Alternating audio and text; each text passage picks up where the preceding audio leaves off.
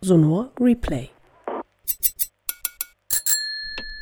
Hallo und herzlich willkommen zum Sonor Podcast Replay.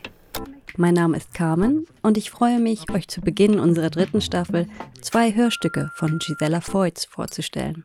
Begegnungen zu haben, das finde ich spannend. Also so dieses Abtauchen dürfen in eine andere Welt und da Menschen kennenlernen zu dürfen, die zum einen jetzt in Bezug auf die Menschen, die im Dead End arbeiten, mit sehr, sehr viel Idealismus daran gehen, die Welt ein ganz klein wenig besser machen und zum anderen eben auch diese Menschen, die da übernachten, also da so einen kleinen Einblick in die Schicksale zu bekommen.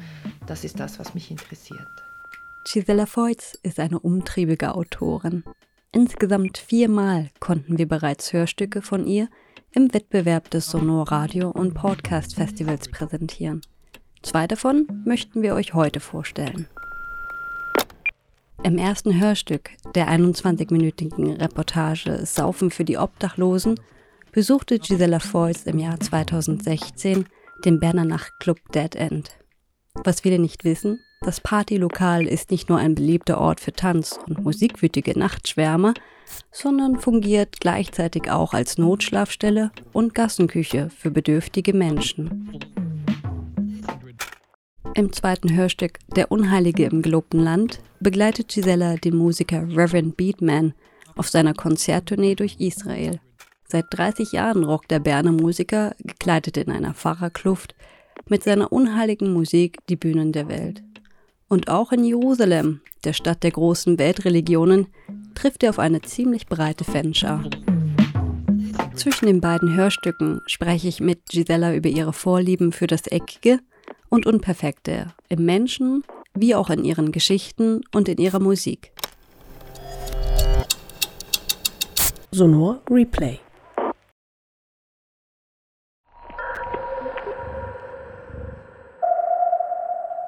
Ein Ort von Punks für Punks. So das ursprüngliche Motto vom berühmt-berüchtigten Berner Club Dedend. Vor 33 Jahren ist das Dedend gegründet worden.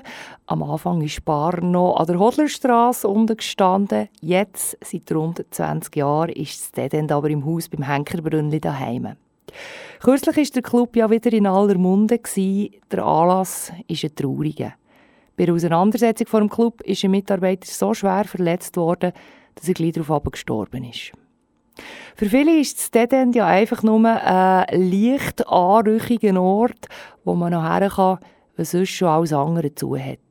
Und der Vorfall der dürfte beim einen oder bei anderen die Vorurteile noch verstärken. Was aber viele nicht wissen, ist, dass im dreistöckigen Haus beim Henkerbrünnli wichtige soziale Arbeit geleistet wird, und zwar auf verschiedenen Ebenen. Da gehört das Feature, ich war einen Tag lang im Dead End. Die Aufnahmen sind im Sommer 2016 entstanden.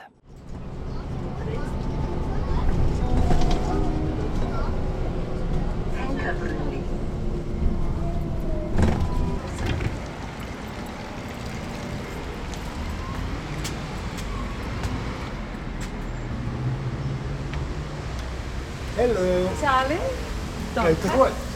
Geht gut, danke. Und dir? Oh, das schmeckt gut da innen. Ja, merci. Was gibt's? Brokkoli-Suppe, Hackfleisch mit Gemüse, die Omelette, äh, Salat und Aprikosenkuchen. Wow. Zum Dessert. Wenn der Uli Schürcher Küche vom Dedend steht, dann lässt er sich nicht lumpen. Seit 25 Jahren arbeitet Uli im Dedend, in dem Haus beim Berner Henkerbrünnli, das viele nur als Partylokal kennen. Dass es im gleichen Haus auch eine Notschlafstelle und eine Gassenküche gibt, das wissen viele nicht. Der Uli Schürch macht im Dedend diverse Jobs. Zweimal in der Woche kocht er eben zum Beispiel für die Gassenküche und erledigt da dabei manchmal auch noch Anfragen für die Notschlafstelle im ersten Stock. Äh, ein kleiner Moment, das Telefon geht.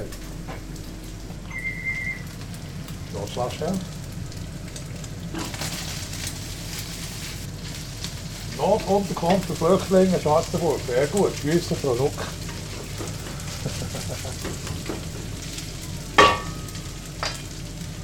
Tut mir leid, aber wir sind ausgebucht. Passantenheim oder zu Notschlafstelle. Ja, wo mir in Sinn kommt, ja. Ich gehe heim liegen. Ja, verwöhnt sind wir, ja. Also gern. Einen schönen Nachmittag noch. Wieder schauen. Dann läuten dann dir zwischendurch Ämter an und fragen, ob sie jemanden unterbringen können hier. Ja, ja, das wäre jetzt gerade äh, aus dem NUK, nicht wahr? Notunterkunft Schwarzenburg wären da zwei Söchlen, die sie nicht mehr beherbergen können, weil sie auch etwas Böses gemacht haben. Möglicherweise Schlägereien oder irgendwie Übergriffe gegen Frauen oder etwas sich ist auch gegangen und dann haben, bekommen die eine Sperre dort, wo sie, wo sie jetzt liegen und dann probieren sie die bei uns umzubringen. Das passiert relativ häufig. Rund zwei Stunden braucht der Uli Alben zum Kochen vom Menü für die Gassenküche. Es sei manchmal ein bisschen schwierig, alles richtig vorzubereiten, sagt er, weil man nie genau wisse, wie viele Leute es dann effektiv essen können. Ja, zwischen 15 und 30, je nachdem. Wer kommt hier essen? Das ist äh, unterschiedlich. In erster Linie also Junggesellentypen, die selber nicht so kochen, die äh, vielleicht in einer Mansarde wohnen oder so, nicht die Möglichkeit haben oder es einfach nicht können. Es ist generell ist nicht, nicht äh, zwingend die gleichen Leute, die können schlafen können, wie die, die können essen können. Also eigentlich überhaupt nicht die gleichen. 15 Jahre bereits schon. Ja, 15 Jahre. Und dann 2005 ist meine Freundin gestorben im Februar. Und dann äh, bin ich so eben ein bisschen tief gestürzt. Ich bin ein schlechter Koch, aber ein guter Esser. Ab der 6 Uhr trudeln langsam hungrige Männer und Frauen in der Gassenküche von Dedendi. Die Essensausgabe ist unkompliziert. Wer will, kann ein Bar hocken und ein bisschen plaudern. Andere, die ihre Ruhe wollen, holen einfach ihren Tower und verschwinden irgendwo. Und man kann hier jeden Tag, jeden Abend essen. 365 Tage im Jahr. Und äh, es ist, das Essen ist äh, hervorragend. Vorzug für einen Fünfliber, oder? Ich kann hier noch selber mein Bier mitnehmen oder Wein mitnehmen. Und darf hier noch rauchen. Ideal geht es gar nicht. Ich muss, nicht in den Beiz gehen. Und es, ist auch lustig, geht auch lustig zu und her. Eben, all die Köche und die Köchinnen, die hier engagiert sind, sind sehr sympathisch. Und ich komme das Leben gerne hier essen. Als die letzten Gäste aus der Gassenküche dann wieder davon sind, nimmt mich der Uli ins Büro im ersten Stock mit und erklärt mir dort, wie die Finanzierung der Nordschlafstelle und der Gassenküche funktioniert. Das Dann ist dazu da, die Nordschlafstelle und die Gassenküche zu zahlen, sodass wir alles unabhängig von der Stadt, wir bekommen keine Steuergelder, wir bekommen keine Subvention, sondern wir generieren das Geld einigermaßen selber, indem wir eigentlich relativ lang wirten. Sprich, äh, am Wochenende kann es mal 7 werden Morgen oder halb 8. Das ist äh, eine Belastung für unsere Gäste, die in der Notschlafstelle oben schlafen. Aber äh, wir sagen immer, spätestens in der zweiten Nacht kann jeder schlafen, nicht wahr?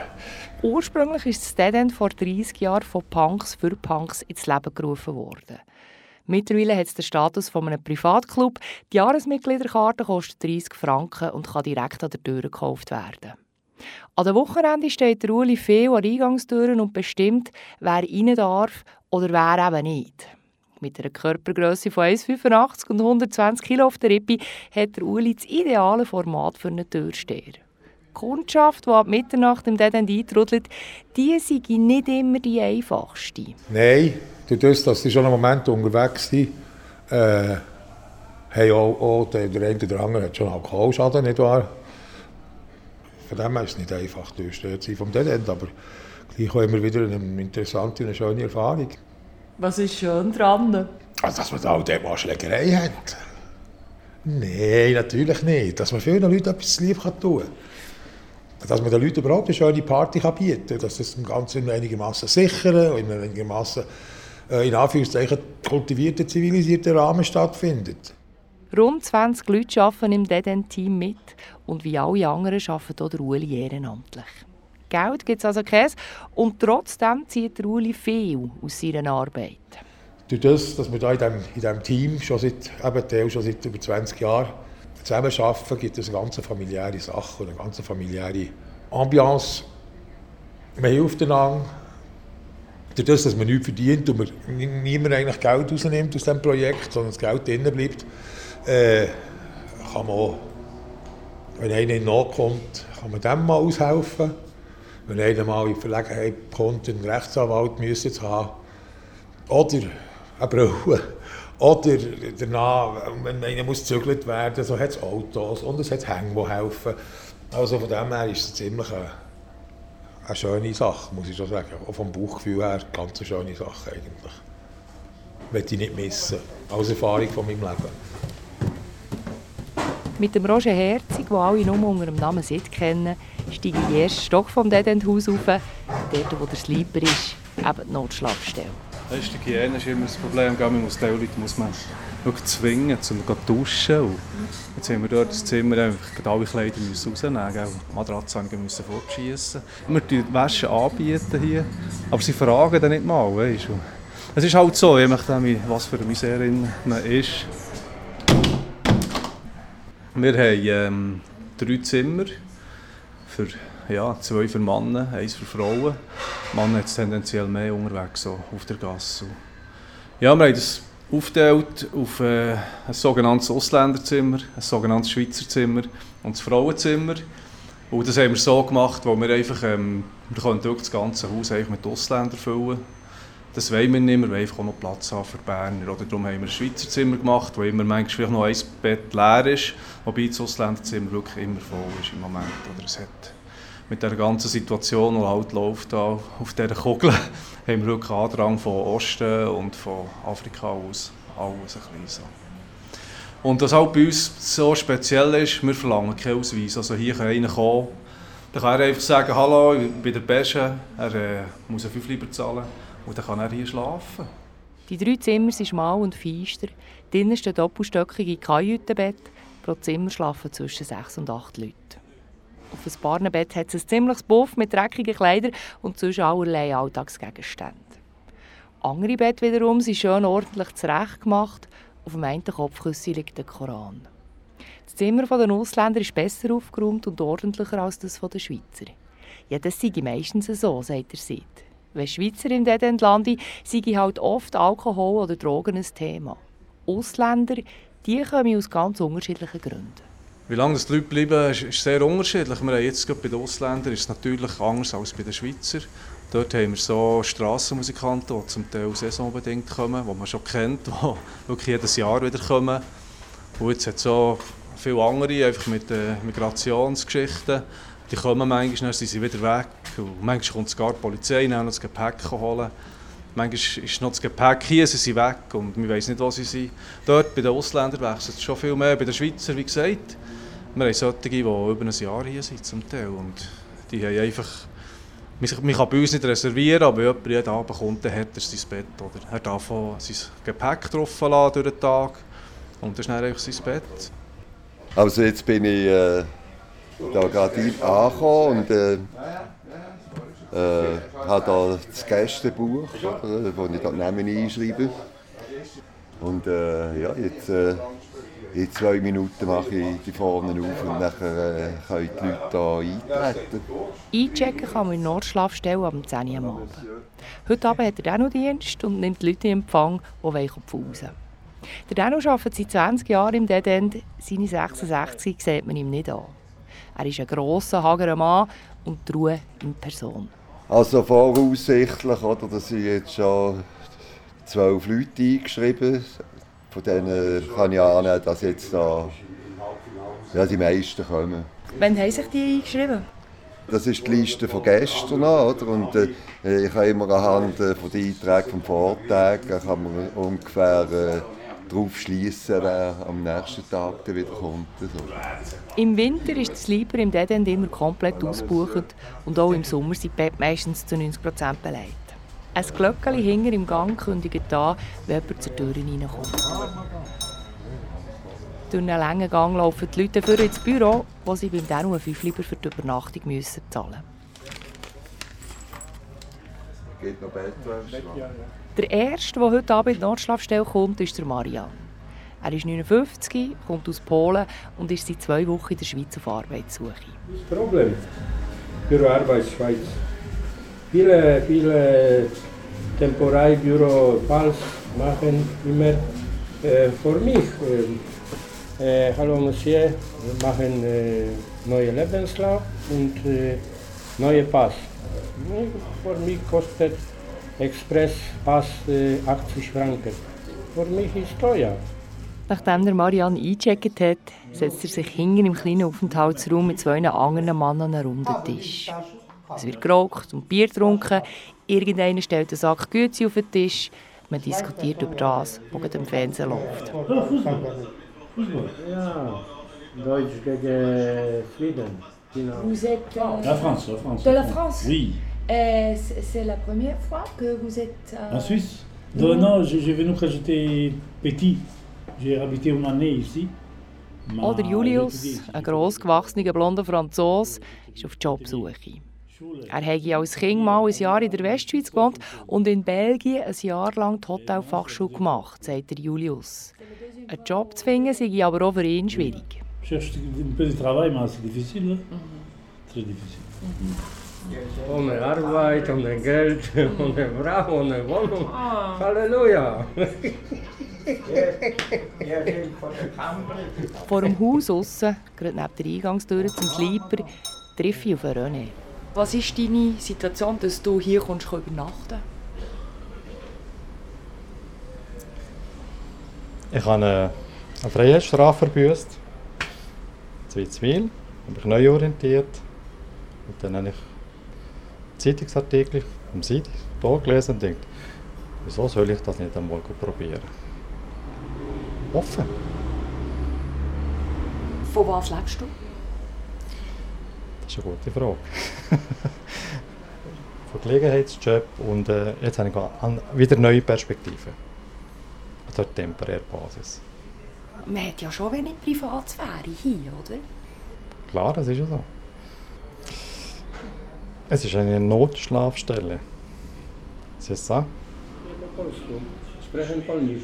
Mówię po polsku. Mówię po polsku. Oh ja, genau. Drinnen sind mittlerweile jetzt schon fast alle Betten vergeben. Meistens läuft ja alles problemlos, sagt er dann. Lampen gäbe es selten. Ja, die wichtigste Regel ist äh, eigentlich äh, keine Drogen da drin. Also Bier trinken und kiffen darf man, also in dem Sinn schon, aber keine harten Drogen halt. Und, äh, kein Schnaps. Äh, am Eis äh, ist zu, bis dann müssen die Leute drinnen sein. Am Morgen um 9 Uhr gibt es Kaffee, am 10 Uhr müssen alle draußen sein. Zwischendurch erlebe ich traurige Geschichten und Schicksal im Sleeper. Aber er habe gelernt, sich gut abzugrenzen, sagt er dann. Ich kann das äh, äh, gut wegstecken und äh, weiß eigentlich, um was das geht. Und, äh,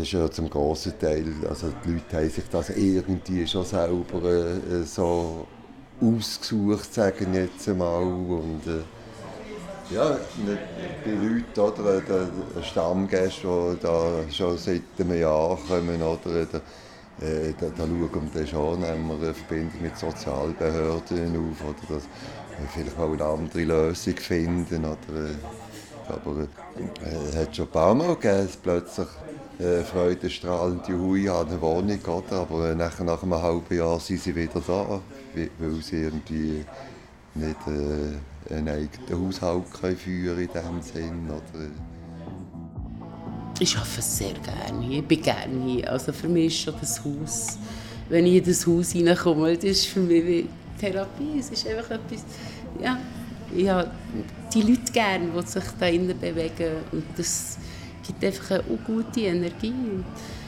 Das ist schon mein Herz. Die Vera ist Mitte 40 und hat mit 16 Jahren angefangen, im Deden zu arbeiten. Einzig dann, als sie ihre beiden Töchter bekommen haben, waren sie ein paar Jahre nicht im Deden. Rund 20 Leute arbeiten insgesamt in Deadend, davon sind etwa die Hälfte Frauen. In die Notschlafstelle übernachten können in erster Linie Männer, sagt Vera. Ja, gibt es denn weniger obdachlose Frauen? Äh, ja, das glaube ich so nicht. Vielleicht die sich einen anderen Unterschlupf äh, ähm, suchen, weil es dann definitiv eine Lösung ist, äh, wenn man hier anlangt, sollte man auch weiter äh, schauen. Was heisst das konkret? Ähm, ja, dass einfach keiner soll resignieren und abstumpfen und, und das Gefühl gehabt, dass sie jetzt sein Daheim, das Dead ist kein Daheim, das Dead ist eine, Notunterkunft äh, und das ist einfach ganz, ganz wichtig und, und ähm, ich denke, da sind Frauen, dass sie sich etwas anderes suchen, dass sie sich anders organisieren, kann ich mir vorstellen. Die Vera hilft ab und zu in der Nordschlafstelle oben aus. Vor allem aber ist sie hinter dem DJ-Pub vom Club anzutreffen. Dort spielt sie mit Vorliebe alte und laute Punkmusik. Die Raschauer haben sich im Verlauf der Jahre verschoben, sagt sie. Ab der 3 laufen die Leute langsam ein, ab der 4 sei der Club richtig voll. Richtig voll ist um die Uhrzeit nicht nur der Club, sondern auch ein paar der Anwesenden. Gehst du oft ins Dead End Ausgang? Hey! Oh. Nein, aber noch gern. Ich wäre gern öfter hier. Was irgendwie ein bisschen gestört ist. ja, wieso bist du heute hier, Mann? Weil ich muss Aufnahmen machen für einen Radiobeitrag und du? Ja, weil du gesoffen hast vielleicht, oder? Du, meine Mutter im Moment gut zu wegen ist. Ja. Irgendwie, äh, irgendwie immer ein Grund ist. Ein Grund ist auch mal da, oder? Bist du oft hier? Ich versuche es nicht, aber äh, es passiert immer wieder. Und wieso? Nimm mal deine Hänge weg, wieso kommst du daher? Schau, ich habe kein Memberkärtchen. Ich muss nicht offen und ehrlich reden, aber äh, oder irgendjemand verflucht mich und sie lassen mich wieder rein. Und Wieso kommst du daher? du weißt warum? Weil Bern nichts zu bieten hat. Der einzige, der offen hat. Weißt du, was im ersten Stock oben hier passiert? Ja, da pausen Leute, nehme ich an. Ja, ja. Äh, ich wünschte, ich möchte es gerne wissen. Weil Wenn ein gutes Bordell dort wäre, wäre jeder äh, Abend dort. Ja, äh, die Notschlafstelle. Und ich habe das Gefühl, als würde ich irgendwie mit meinem Herren kommen, dem allem so ein bisschen zuträglich sein. Ja, das ist eine Notschlafstelle. Weißt du, wie die finanziert wird? Mit dem Mitgliederbeitrag und mit meinem Bier. Das zahlt alles der Staat. Darum wähle ich SVP. Ja. Und ich möchte das abklemmen, das Ganze. Da oben ist natürlich der Sleeper, natürlich. Das wissen, das wissen wir doch alle. Wir saufen für die Obdachlosen hier. Mittlerweile ist es morgen um halb sechs. Das Dead End ist brechend voll. Es wird ausgelassen, gefeiert, geflirtet, gebackert. Das Bier fließt in Ströme, während dem über oben 20 Männer und Frauen froh sind, überhaupt ein Dach über dem Kopf für die Nacht zu haben. Tschüss zusammen! Tschüss! Excuse me. Zeit zum Tschüss sagen hat er nicht, der Ueli. Es ist gerade bisschen schwierig vor der Tür. Ein abgewiesener Gast will uns verraten nicht einsehen, dass er nicht mehr in den Club reingelassen wird. Der Ueli, der handelt die Situation souverän.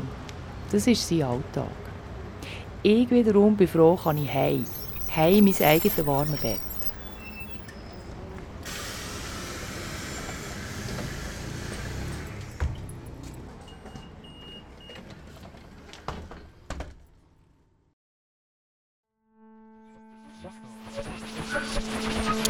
Sonor Replay. Das war das Hörstück Saufen für die Obdachlosen von Gisela Voits. 2018 dürften wir das Audiostück im Wettbewerbsprogramm des Sonor Radio und Podcast Festivals präsentieren. Gisela ist eine langjährige Audioschaffende und war bereits mehrmals mit ihren Hörwerken am Sonor Festival zu Gast. Im Sommer trafen wir uns per Online-Schalte zu einem Gespräch, bei dem ich von ihr wissen wollte, was sie am Medium Radio reizt und welche Geschichten sie faszinieren. Gisela, es freut mich sehr, dass du heute dabei sein kannst bei unserem Gespräch. Wir machen das über Zoom. Herzlich willkommen. Ja, hallo. Vielleicht erstmal zu dir selbst. Ähm, Ich war ein bisschen erstaunt, als ich recherchiert habe, also dass du doch eine unglaublich vielseitige Autorin bist. Also nicht nur Autorin, du schreibst für Magazine, für Zeitungen, für Online-Blogs, Features, Reportagen, Porträts. Ich probiere hier gerade diese Liste abzuarbeiten, aber sie ist unglaublich lang. Ähm, du bist darüber hinaus Moderatorin. Du bist Sängerin, da habe ich wieder ein neues Wort gelernt, Garagentrash. Das musst du mir gleich noch erklären. Und du bist sogar Dozentin. Äh, Wow, und wie passt das alles zusammen? äh, ja, das fragt mich meine Agenda auch immer wieder. Also es ist halt so, dass mich ganz, ganz viele unterschiedliche Dinge interessieren und ich so in verschiedenen Bereichen kleine Pensen arbeiten kann, äh, was mir sehr entgegenkommt, eben mit meinen unterschiedlichen Interessen, aber dass das manchmal schon auch ordentlich viel ist. Ähm, jetzt mittlerweile bin ich bei Radio SRF 2 angestellt seit letztem September. Das heißt, dass ich die Schreibarbeit so ein bisschen zurücknehmen musste. Also ich darf ja auch nicht mehr für Zeitungen, andere Zeitungen schreiben, aus Gründen der Konkurrenz. Äh, kann aber dafür mehr Radio machen, wieder mehr Hörstücke machen und das ist ja eben auch toll. Und das Unterrichten, also ich unterrichte deutsche Literatur, das habe ich grundsätzlich auch studiert, deutsche und englische Literatur und das sind junge Menschen um die 20, die machen die Passerelle, also das heißt, das ist das Gymnasium innerhalb von vier Jahren. Und ich finde es eben wichtig, dass ich auch noch so eine Schnittfläche habe mit Menschen, denen ich jetzt nicht ständig begegne im Alltag. Also dass ich mich nicht einfach nur in meiner linken Journalisten-Bubble bewege mit Gleichaltrigen, sondern dass ich da einen Austausch habe mit Menschen, die einen ganz unterschiedlichen Hintergrund haben.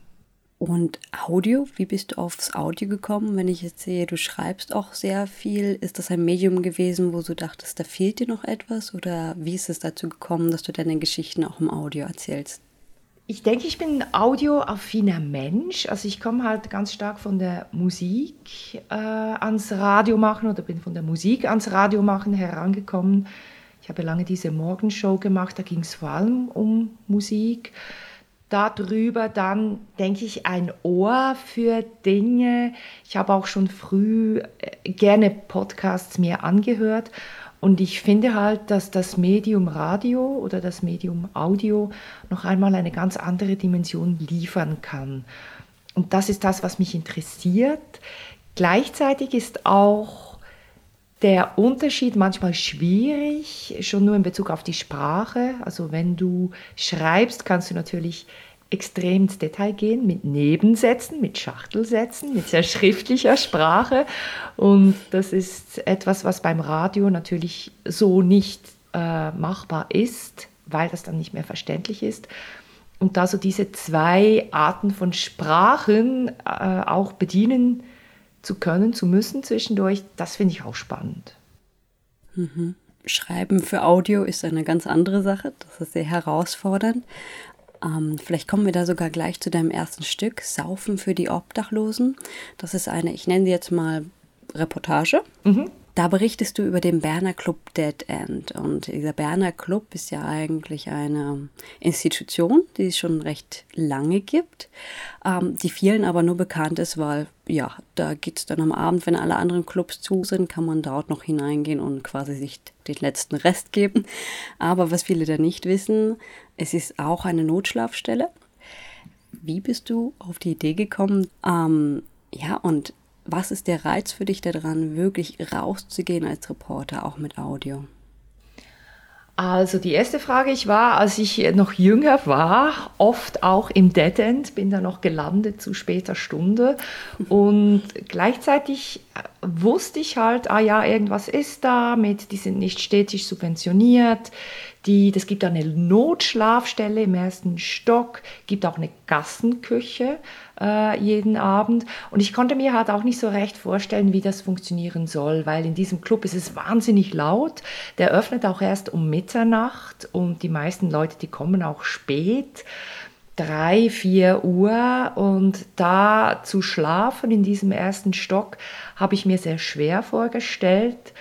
Und zum anderen, und das beantwortet vielleicht auch gleich deine zweite Frage, was ist das Interesse für mich rauszugehen, ist natürlich Kontakt mit Menschen und Kontakt mit Menschen, mit denen ich normalerweise nicht in Kontakt komme. Also mich interessieren die Lebensgeschichten dahinter, mich interessieren Schicksale und mich interessieren vor allem auch Menschen, die vielleicht nicht so viel Glück hatten in ihrem Leben, wie ich das habe, hatte ähm, Begegnungen zu haben, das finde ich spannend. Also so dieses Abtauchen dürfen in eine andere Welt und da Menschen kennenlernen zu dürfen, die zum einen jetzt in Bezug auf die Menschen, die im Dead End arbeiten, mit sehr, sehr viel Idealismus daran gehen, die Welt ein ganz klein wenig besser machen und zum anderen eben auch diese Menschen, die da übernachten, also da so einen kleinen Einblick in die Schicksale zu bekommen.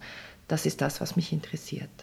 Das Stück ist schon ein bisschen länger her. Hast du denn weiterverfolgt, wie es mit dem Dead End jetzt noch weiter ging? Ich glaube, der Club existiert noch, aber mit der Notschlafstelle. Hast du da noch irgendwie Kontakt gehabt? Nein, ich habe keinen Kontakt mehr gehabt. Also ich habe mal noch bei Freunden nachgefragt, wie denn das Dead über die Pandemie gekommen ist. Offenbar sind sie über die Pandemie gekommen, aber da ich jetzt auch nicht mehr so spät in der Nacht unterwegs bin mittlerweile, also alterstechnisch ähm, und auch nicht mehr in Bern lebe, habe ich das jetzt nicht mehr äh, mitverfolgt, aber ich habe tatsächlich bei der Vorbereitung dieses Interviews das Stück mir selber nochmal angehört und dann schon auch gedacht, ah oh, Mensch, ich muss da mal wieder vorbeigehen, mal gucken, wie es den Leuten geht.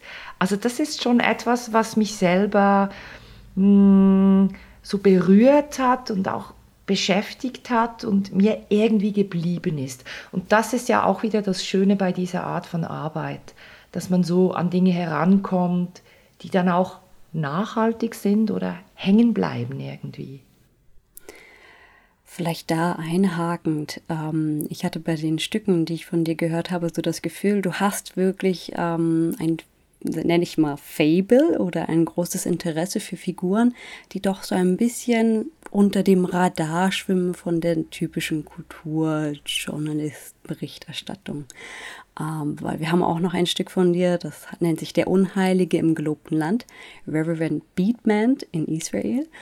Und da kommen wir jetzt auch noch auf das Garagentrash zurück, weil dieser Reverend Beatman macht Rock'n'Roll Trash. Ich wusste nicht, dass es das gibt.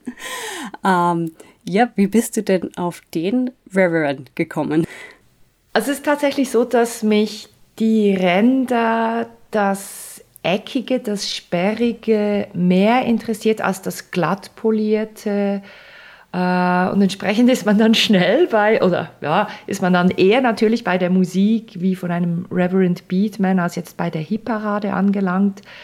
Ähm, gleichzeitig ist natürlich Reverend Beatman eine Riesenfigur in seiner Szene. Also der hat auch ein Label, Voodoo Rhythm, das weltweit Platten verschickt. Also das sind natürlich nicht riesengroße Szenen, aber die gibt's. Und er hat auch eine Band, The Monsters, die gehen auf Tour in Japan, in Südamerika.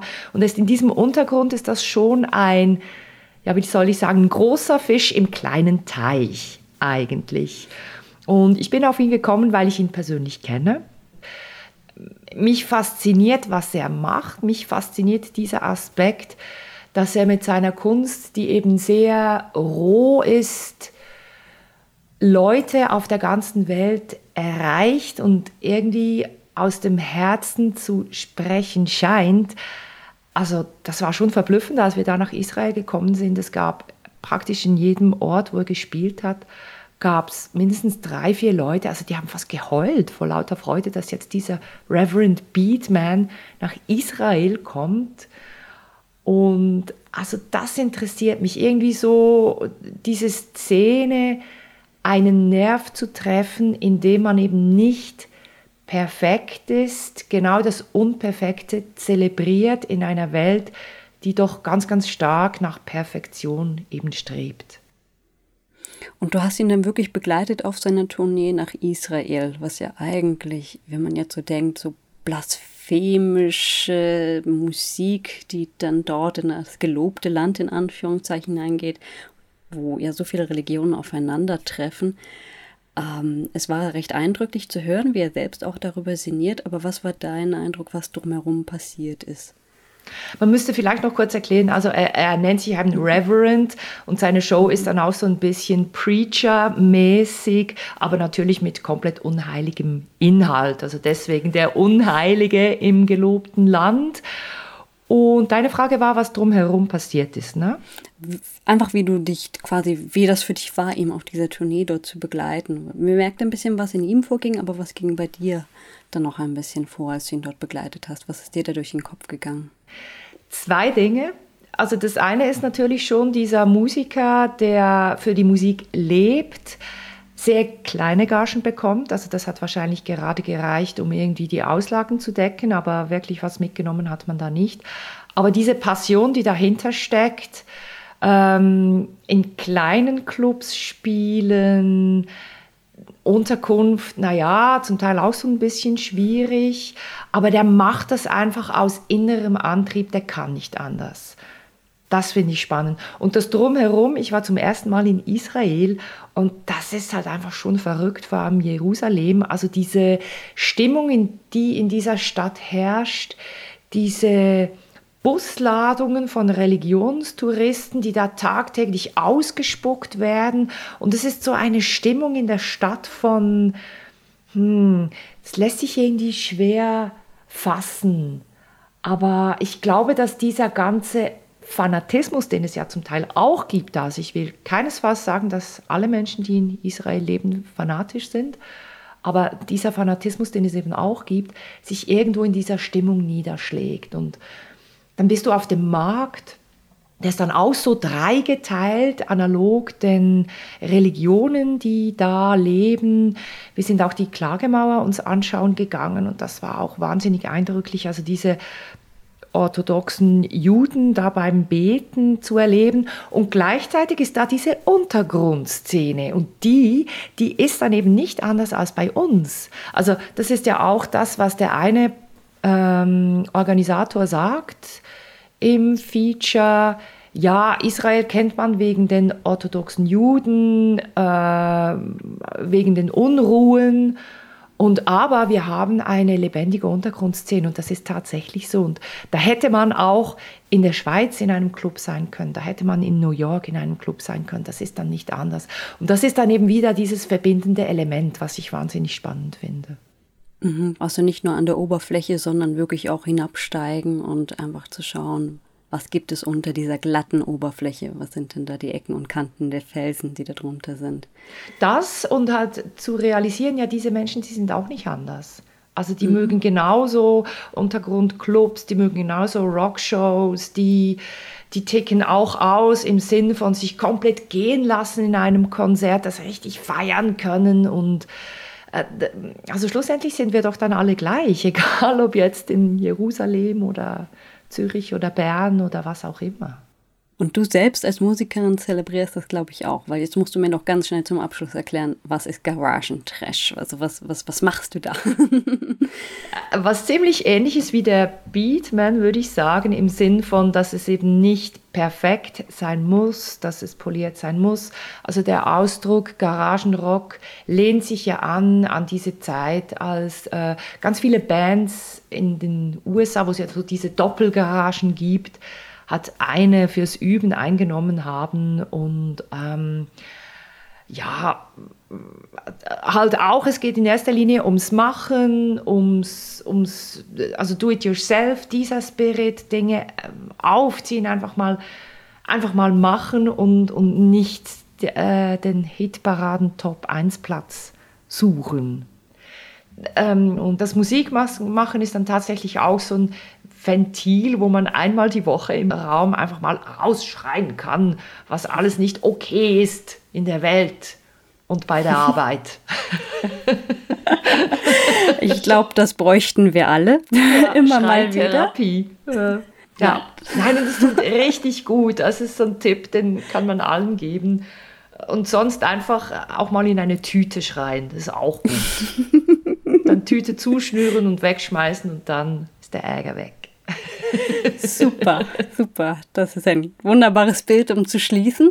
Ähm, Gisela, vielen lieben Dank für ähm, ja, das super anregende Gespräch. Und ich werde mir jetzt eine Tüte suchen und da hineinschreien. Oder, oder einfach eine Tüte mitnehmen zum Hineinschreien. Man weiß ja nie, was heute noch passiert. Und richtig laut, ohne Hemmungen, ohne an den Nachbarn okay. zu denken.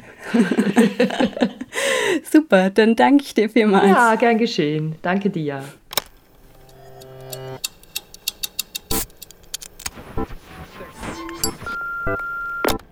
Sonor Replay. Das war unser Gespräch mit Gisela Voits. Im Anschluss hört ihr nun ihr zweites Hörstück, Der Unheilige im gelobten Land, Reverend Beatman in Israel. Eine Reportage über den Berner Musiker Beat Zeller, der gerne mal ein schepperndes Halleluja von der Bühne brüllt und dem irgendwie nichts heilig scheint. Oder vielleicht doch? Wenn der Berner Musiker Reverend Beatman auf der Bühne loslegt, geht es oft alles andere als heilig zu und her. Mit Gitarre und Gesang fabriziert der 51-Jährige eine rohe und laute Variante des Blues, die er selber Blues Trash nennt. Gerne mimt der selbsternannte Prediger dabei den blasphemischen Rebellen, wozu er weißen Priesterkragen trägt und in seinen Songs religiöse Eiferer aufs Korn nimmt oder auch mal den Teufel durch sich sprechen lässt. Reverend Beatman kann getrost als Ikone des musikalischen Untergrundes bezeichnet werden, verfügt er doch weltweit über eine große Fangemeinschaft.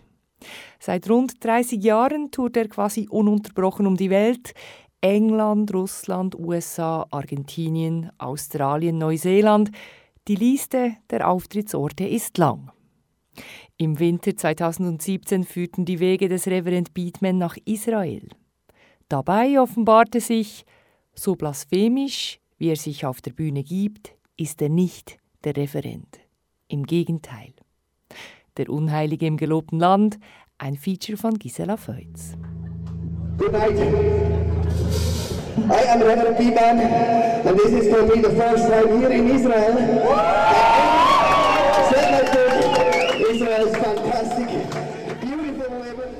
Eigentlich hatte ich es damals auf Facebook gepostet, dass ich auf Israel spielen wollte. Und dann habe ich es gespreadet äh, unter Freunden. Ich suche ein Konzert. Und dann habe extrem viele Hassmails bekommen und Hasskommentare, warum ich überhaupt in Israel spielen. Äh, weil das ist ein korruptes Regime, ein rechtsextremes Regime, das Minderheiten unterdrückt und so weiter.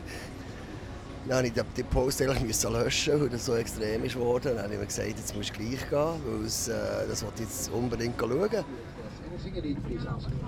Sehr geehrte Damen und Herren, herzlich willkommen an Bord dieses EasyJet Switzerland Flugs nach Tel Aviv. Flugzeit heute Morgen ca. 3 Stunden 50 Minuten. Ich bin der Mirko, der verantwortliche Flugbegleiter, mit mir ein sehr gutes Team, neben mir Maxim, Mitarbeiter. Sehr geräumig hier, wir sind relativ schnell aus dem Flugzeug rausgekommen. Es ist, wenn man rauskommt, schmeckt wie Los Angeles. Alles auf, äh, eben nicht Arabisch, ist alles auf äh, Hebräisch angeschrieben.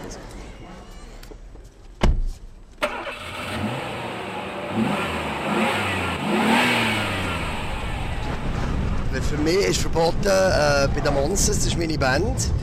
Für mich ist in Band verboten, dort Auto fahren, weil ich viel zu schnell fahre. Und äh, ich darf fahren äh, unter ein paar Bedingungen, also einfach nicht durch den Tag und so weiter, weil ich die ganze Zeit Busse bekomme. Aber ich darf fahren nach dem Konzert, weil alle Stock verladen sind. Oder wenn es in eine Stadt geht, wie zum Beispiel Barcelona, Mexico City oder äh, Napoli, wo die Kerren so extrem fahren, dass nur ich kann fahren kann. Der Rest ist für mich verboten. Also ich fahre wie ein hure Berserker eigentlich so. This is rock and roll trash, fucked up punk, blues punk from Bern in Switzerland.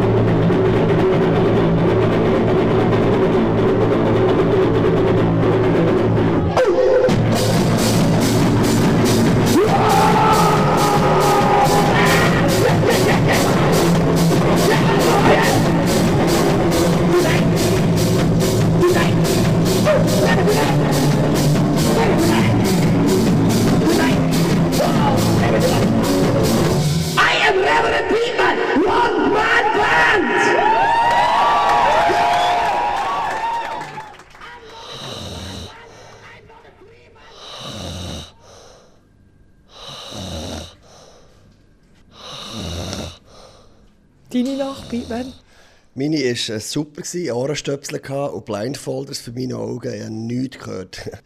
seit 30 Jahren auf Tour und seit 30 Jahren Ohrenstöpsel drin, wenn ich mit irgendwie anderen Leuten auf, in den Räumen bin. ich habe etwas gelernt im Leben.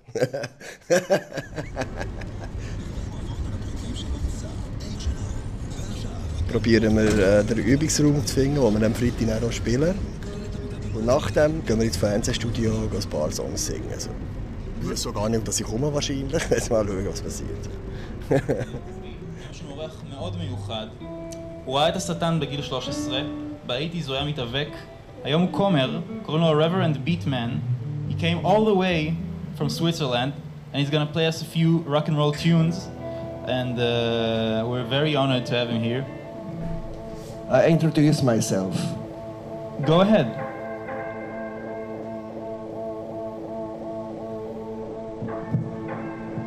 My name, Reverend Beatman.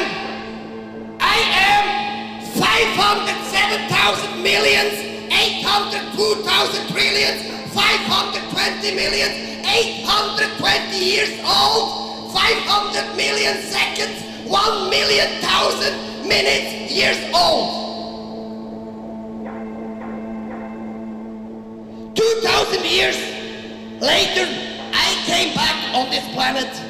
I brought along 220,000 billion very little UFOs. I throw them into the brain of the human beings to take away envy, hate, suffer, pain, possession of other people. I'm in your brain!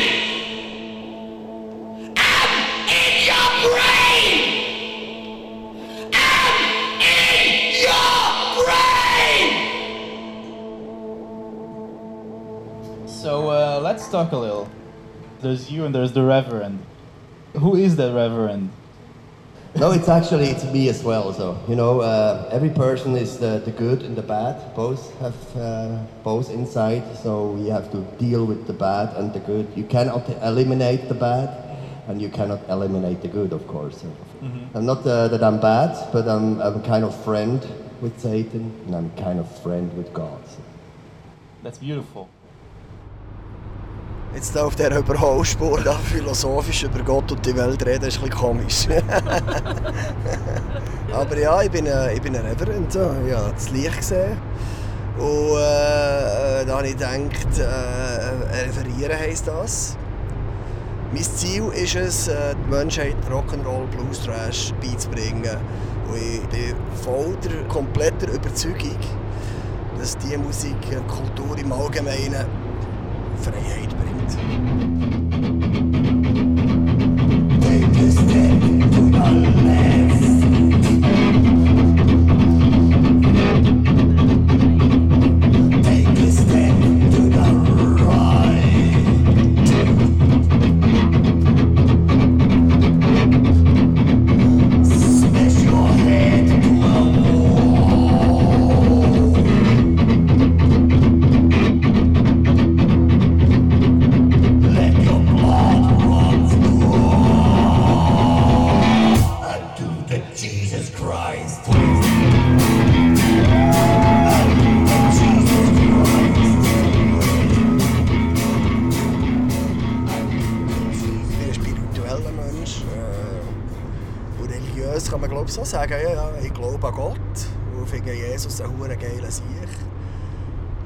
Sehe Jesus wie der Robert De Niro an, als eine Gestalt, weißt, als eine Persönlichkeit, die geile Sachen sagt. Das ist wirklich einer der radikalsten Menschen, der je auf dieser Welt ist rumgelaufen würde ich mal sagen, wenn er überhaupt rumgelaufen ist. Und, äh, das ist so ein radikaler Mensch, der sich für Liebe und äh, gewaltloses Zusammenleben einsetzt, äh, bis er sein eigenes Leben gibt für das Ganze. Das ist schon grossartig. Now you are all alone. All your friends long gone. Now take a shotgun and kill yourself. Now become Jesus and become God.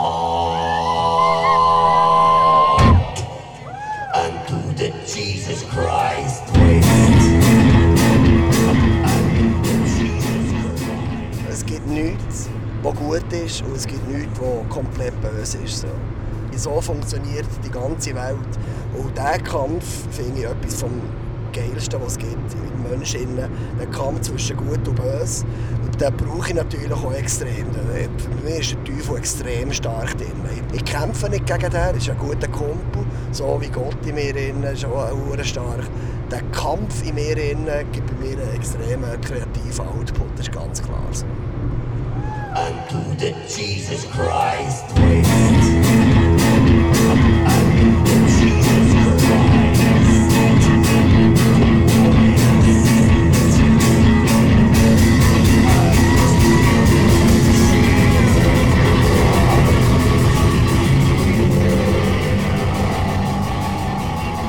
Let's go to Jerusalem!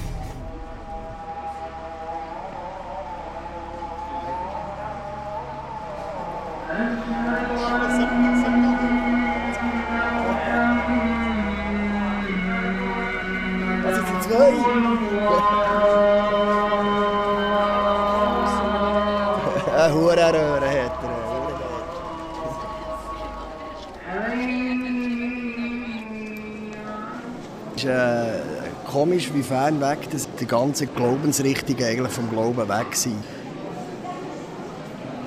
Dieser wunderschönen Kirche hier. Es geht eigentlich äh, vor allem hier um einen Stein anzubeten.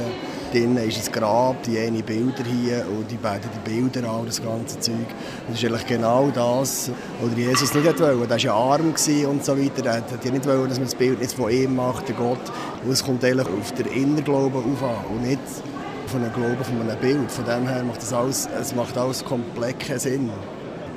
Es ist gleich wunderschön, die Leute zu sehen, wie die da am Boden knäulen und solche Sachen. Aber es ist gleich erschreckend.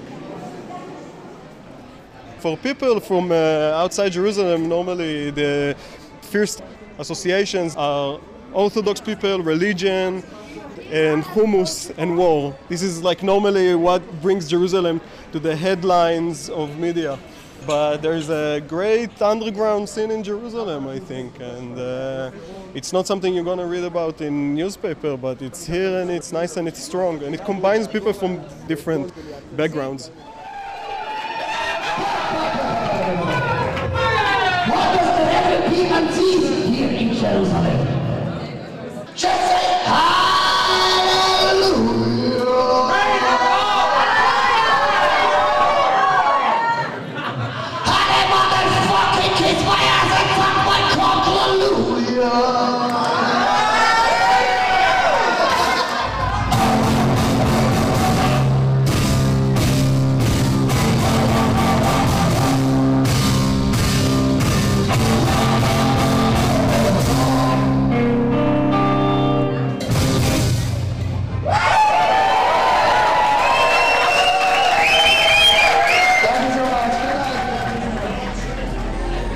Think it's fucking amazing and uh, it showed all the devil inside all of us, which is great. It's great. It was really unholy music in the holy city. No, it was holy. It was dark holy. Uh, holiness is this, you know, it's, it's a relative thing, isn't it? Holiness is a very relative concept, and I think uh, Jerusalem is the holiest city and the most profane as well. Jerusalem ist fucking der Hammer. Es ist komplett anders als Tel Aviv. Tel Aviv ist hure geil, die Frauen sind alle schön und alle intelligent. Und hier, das ist, das ist wie Bern, Underground, Kleinstadt. Alles hat zusammen, Industrial-Leute, Rock'n'Roll-Leute, Punks, Pop-Leute, alles zusammen. Es ist eine geile Szene hier. Super. Die ganze Stadt ist komplett quer und komisch mit den Touristen, mit den Jesus-Freaks, mit den Muslims auf der anderen Seite, dem Militär und mit der Underground-Bewegung und so. Ist wirklich, äh, das ist eine geile Stadt.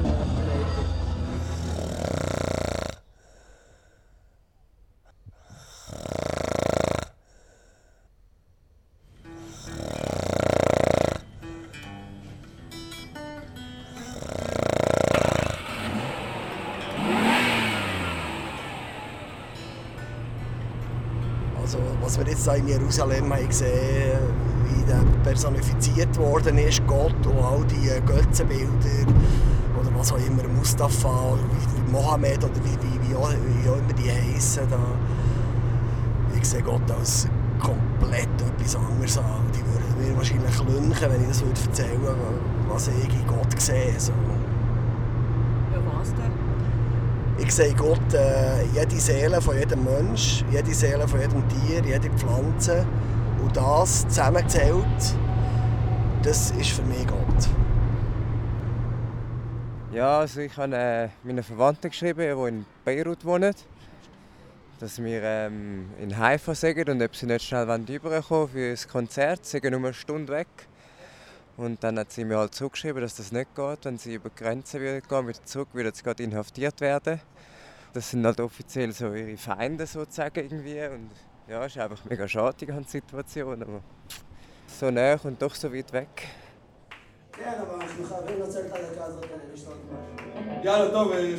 Wir sind hier an einem Konzert gelandet, wo der Tonmeister ein super Ass ist, wo auch jeder Gitarrenverstärker über das Mikrofon abnimmt, ja, äh, dass es super scheiße tönt nachher. Und mein Plan ist es, die Mikrofonaugen direkt auszustecken, direkt über alle Gitarrenverstärker spielen, was es nur gibt, so laut stellen, wie es nur geht, und direkt anfangen, ohne dass er irgendwie etwas sagen kann. So. Nicht, dass Diskussion aufkommt, die ganze Zeit, hey, Beatman, du spielst laut dazu. Good night, I am Reverend Beatman. This was my soundcheck song here in Haifa. And uh, what's the name of the sound guy? Igar. Igar. Igar. Thank you, Lord. We are a team tonight. That's uh, Igar. Say welcome to Igar. He's my man. Thank you. So we two, we two, we are a team against you people there, huh? So I think Igor and me try to make a good job to blow your heads off. And this goes like that.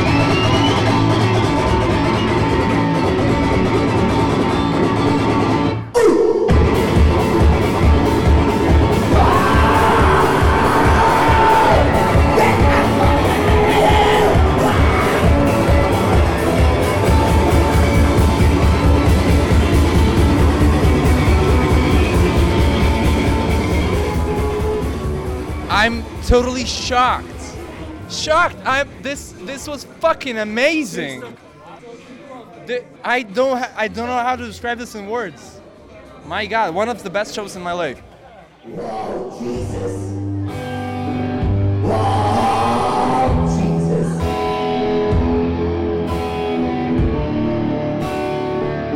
Wir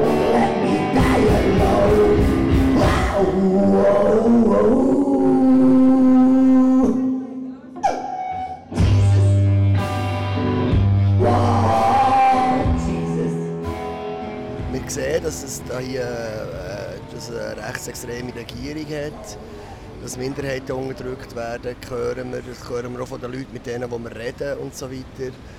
Und äh, dass Israel eigentlich nicht beliebt ist in den umliegenden Ländern, dass man nicht einreisen kann, ausreisen Das Zeug ist alles ganz klar. Aber was wir hier getroffen ist eine, eine florierende Kulturszene, die hier probiert, das Unmögliche möglich zu machen und ein normales Leben eigentlich zu haben.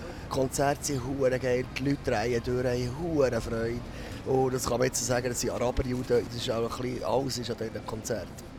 Ich habe den Beweis gesucht, dass, dass ein Kulturboykott ein völliger Bullshit ist und dass wir Kulturschaffenden müssen zusammenhaben um dem platten Journalismus, der sagt, die Juden sind alle böse oder die Russen sind alle dumm, was auch immer, dem entgegensetzen dass Kultur der einzige Schlüssel eigentlich zu einer normalen Gesellschaft ist. Und das, ich glaube, mit dieser Tour haben wir das bewiesen, ohne Geld zu verdienen. Ich bin komplett befriedigt.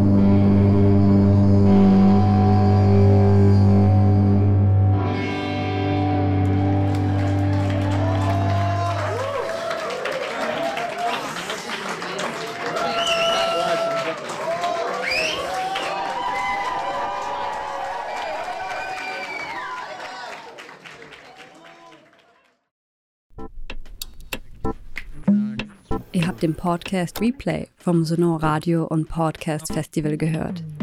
In unserem Archiv der Sonothek findet ihr noch weitere Stücke von Gisela Voits und natürlich eine Vielzahl anderer Audiowerke, die es zu entdecken lohnt.